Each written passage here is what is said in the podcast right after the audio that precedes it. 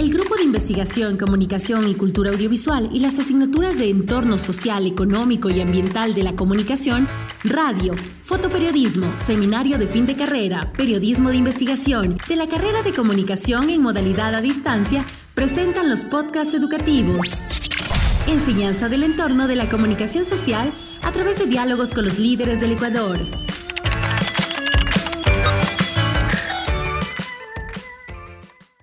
Buenos días, mi nombre es Juliana Cordero, vivo en Quito, estudio en el primer semestre de la carrera de comunicación en la modalidad a distancia de la Universidad Técnica Particular de Loja.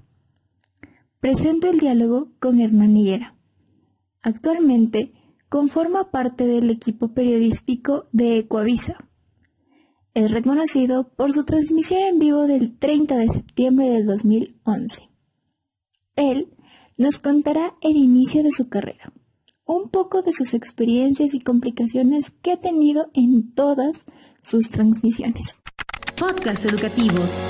Enseñanza del entorno de la comunicación social a través de diálogos con los líderes del Ecuador. Una buena práctica de innovación docente auspiciada por el Vicerrectorado Académico a través de la Dirección de Innovación, Formación y Evaluación Docente, con el apoyo del Grupo de Investigación, Comunicación y Cultura Audiovisual del Departamento Ciencias de la Comunicación de la Universidad Técnica Particular de Loja.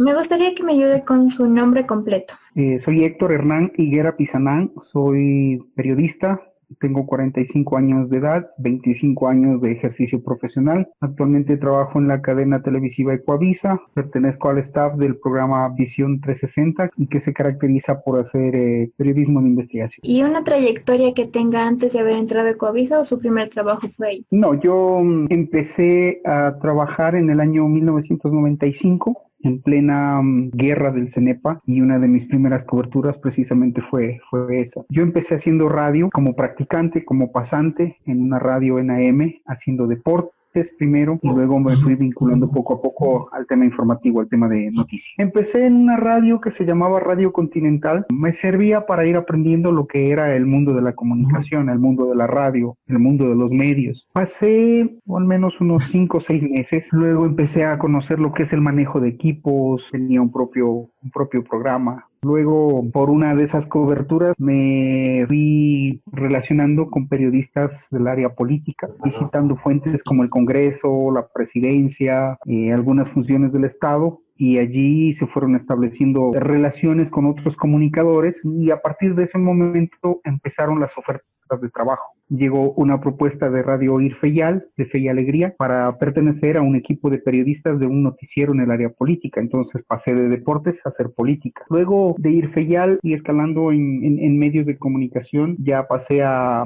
trabajar en Radio Bolívar, en Radio Sonorama, luego en una vitrina informativa como era la cadena o la agencia de noticias Ecuador Radio, Radio Quito. Eh, Ecuador Radio, Radio Quito me sirvió de plataforma para yo luego pasar la televisión a Ecuavisa. Y pues desde hace 20 años pertenezco al equipo periodístico de este canal. Encontré en internet que usted ganó el premio Rey de España de periodistas en el 2012. Quisiera saber qué le inspiró a hacer ese trabajo. O sea, ¿usted lo decidió o simplemente la televisora le dijo, sabe que usted tiene que estar ahí? El, el 30S fue un, un, tema que también a mí me sorprendió. Es decir, yo había hecho antes algunas coberturas de, de riesgo y quizá por eso el canal me tenía la confianza para asignarme este tipo de cosas. Yo fui asignado desde muy temprano a la cobertura de esa protesta policial que desde muy temprano se avisoraba violenta, con un país totalmente desprotegido, con policías completamente molestos, salidos de sus casillas. Y durante todo el día fue esa tónica, ¿no? Violencia contra la sociedad, violencia contra la prensa, violencia contra el Estado. Y terminó al final en ese evento que, que lo pude transmitir. Sí, ese día fue, fue una jornada de, de mucho riesgo. ¿Qué esperaba de la transmisión?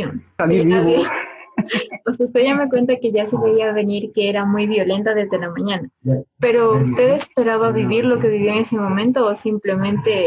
No, jamás. O sea, lo que yo esperaba era mm, que el conflicto se solucione por la vía del diálogo, de decisiones ejecutivas, de que todos como ecuatorianos salgamos ya. Fue un día horrible, horroroso, pero nunca esperé que se iban a disparar entre ecuatorianos. Y menos que yo iba a estar en el lugar que estuve, sin saberlo, en la mitad.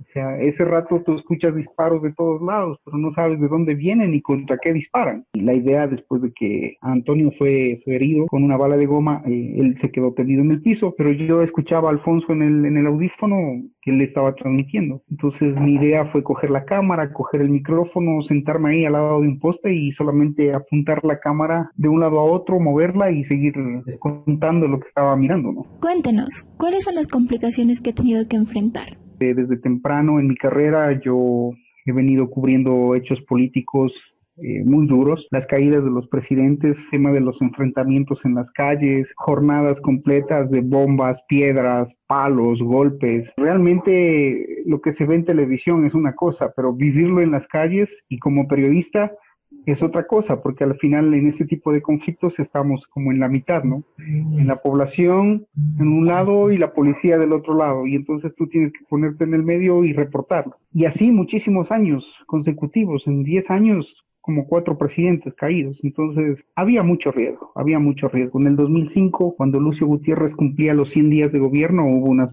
manifestaciones fuertes de varios días antes de su caída, como 10 o 15 días de, enfrentamientos en las calles y allí yo recibí tres perdigonazos, uno en la cabeza, uno en el brazo y otro en la pierna. Allí fue mi primer gran susto porque pensé que, se me acababa la vida, la carrera. Gracias a Dios no pasó y lo que se ganó fue más experiencia. Digo gracias a Dios porque hubo personas al lado mío que, perdieron la, la, vista, hubo una persona que murió por un impacto de perdigón en el pulmón. Entonces ese tipo de coberturas como que le, van dando a uno más vocación, más compromiso. El hecho de, tomar decisiones en un momento adecuado, de arriesgar también, porque siempre creo que en toda profesión hay que arriesgar. ¿Cree que ha corrido riesgos en alguna nota periodística? Sí, después de eso varias cosas. Siempre nuestra profesión, como en todas las profesiones, tiene sus riesgos, pero en esta quizá más, porque estás expuesto a, escenarios desconocidos, porque te enfrentas a personas a las que te acercas en ese instante. Es decir, tú lanzas una pregunta y a lo mejor la otra persona la tomó mal y te puede lanzar hasta un puñete y noquearte. O en un escenario más violento, como me pasó hace unos tres meses, haciendo un reportaje en la frontera norte sobre los pasos clandestinos hacia Colombia, un grupo de ciudadanos extranjeros llegaron con machete en mano, con cuchillos a querernos,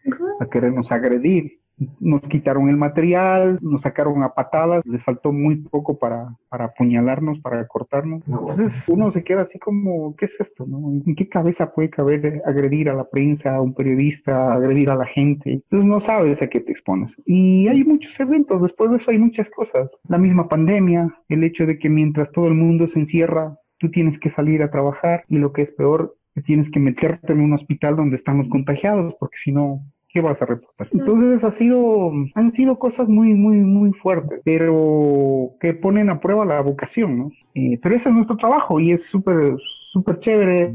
A veces te da unas satisfacciones increíbles que creo que ni los propios gobernantes pueden jactarse de recibir semejantes satisfacciones, ¿no? Porque tú lo haces totalmente desinteresado, no lo haces por votos, ni porque te aplaudan, ni porque te abracen, pero recibes unas cosas súper, súper genuinas de la gente también. El hecho de que tú vas caminando y de repente alguien te grita, hola, y te saluda, y te acuerda que hicimos esto, es súper chévere. ¿Cuál es la inspiración para cada nota periodística? La verdad es que en cada historia que me planteo contar, lo que yo busco es encontrar un punto de impacto. Busco que a la gente la deje reflexionar. O sea, que diga, si tú tienes recursos, digas, pucha, yo vivo en la comodidad. Y si no los tienes, decirte o ponerte a pensar en qué tienes que hacer. O contarte historias desde las diferentes aristas para que tú como ciudadano, como televidente, te quedes reflexionando. ¿no? Y esto está pasando, de verdad. ¿Cuáles son las limitaciones que ha enfrentado y cómo las ha superado?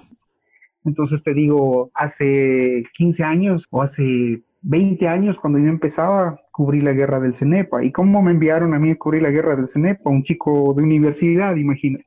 Pues ahí me soltaron, me soltaron en el aeropuerto, me subieron en un avión, me llevaron a Patuca y ahí estuve como cinco o seis días saber cómo defender. Ahí haciéndote amigo de los militares, medio te daban unas raciones, te dieron una carpa ahí donde tienes que meterte y, te decían hasta dónde acercar. Y, y, detalles de, por ejemplo, cuando estás fuera de tu oficina, de tu canal, de tu radio, cómo transmites la información. Entonces a mí me ha tocado en un proceso de autoeducación conocer las formas de transmitir la información. Desde el teletipo, el fax, el teléfono, hasta ahora las redes sociales, que es lo más fácil, ¿no? Eh, vía satélite, eh, FTP, por flyaway, satélite, o sea, un montón de mecanismos que la gente eh, desconoce porque es lo que está detrás. ¿Qué piensa hacer en el futuro? ¿Alguna vez usted ha pensado en ir a otro país para ejercer su, su carrera? En mis planes está, en mis sueños está. Eh, tuve una oportunidad, pero no se dieron las condiciones que yo requerí. Y había una propuesta de trabajar en la televisión de Chile, pero las condiciones eran que yo me vaya solo dejando a mi familia, entonces no, no, no, no, no, no merecía que uno de mis planes a futuro es poder escribir un libro y plasmar detalles de cada cobertura y además agregarle un video, por ejemplo. Pues sí. Bueno, esa fue toda la entrevista y muchísimas gracias por concederme estos minutos de su tiempo. La verdad, me voy bastante satisfecha. Gracias, Juliana. Un gusto, ¿eh? Un gusto. Chao.